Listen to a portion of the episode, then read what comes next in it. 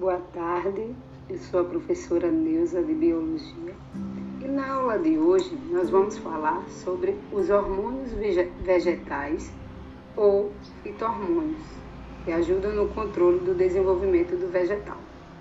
Bem, pessoal, é, nas plantas o desenvolvimento ele é controlado por substâncias orgânicas, denominada fitohormônio que do grego hormã significa estimular, ou hormônios vegetais.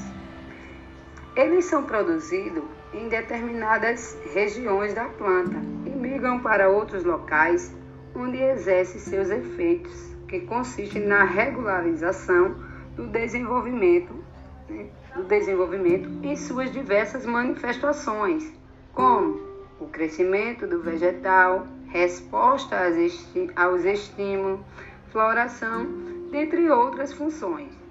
Os fitohormônios, eles atuam em pequenas quantidades e sobre células específicas, que nós chamamos de células alvo do hormônio.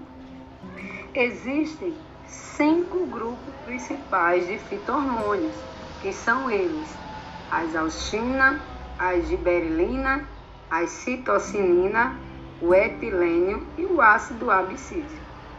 Eles são responsáveis pelo controle da divisão celular, como crescimento, diferenciação, dentre outras ações no vegetal. Né?